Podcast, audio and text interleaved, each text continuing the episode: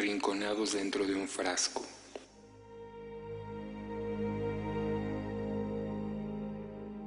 Arrinconados dentro de un frasco se miran como dos reptiles en celo.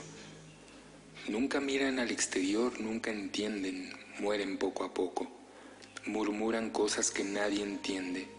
Su corazón late pero ya sin fuerza. La sangre no les cubre la cabeza, la sangre no toca su cerebro. Arrinconados en un frasco hay dos enamorados, como nosotros, dos almas oscuras jugando a ser reptiles, dos corazones diferentes que vagan en la eternidad de su pensamiento.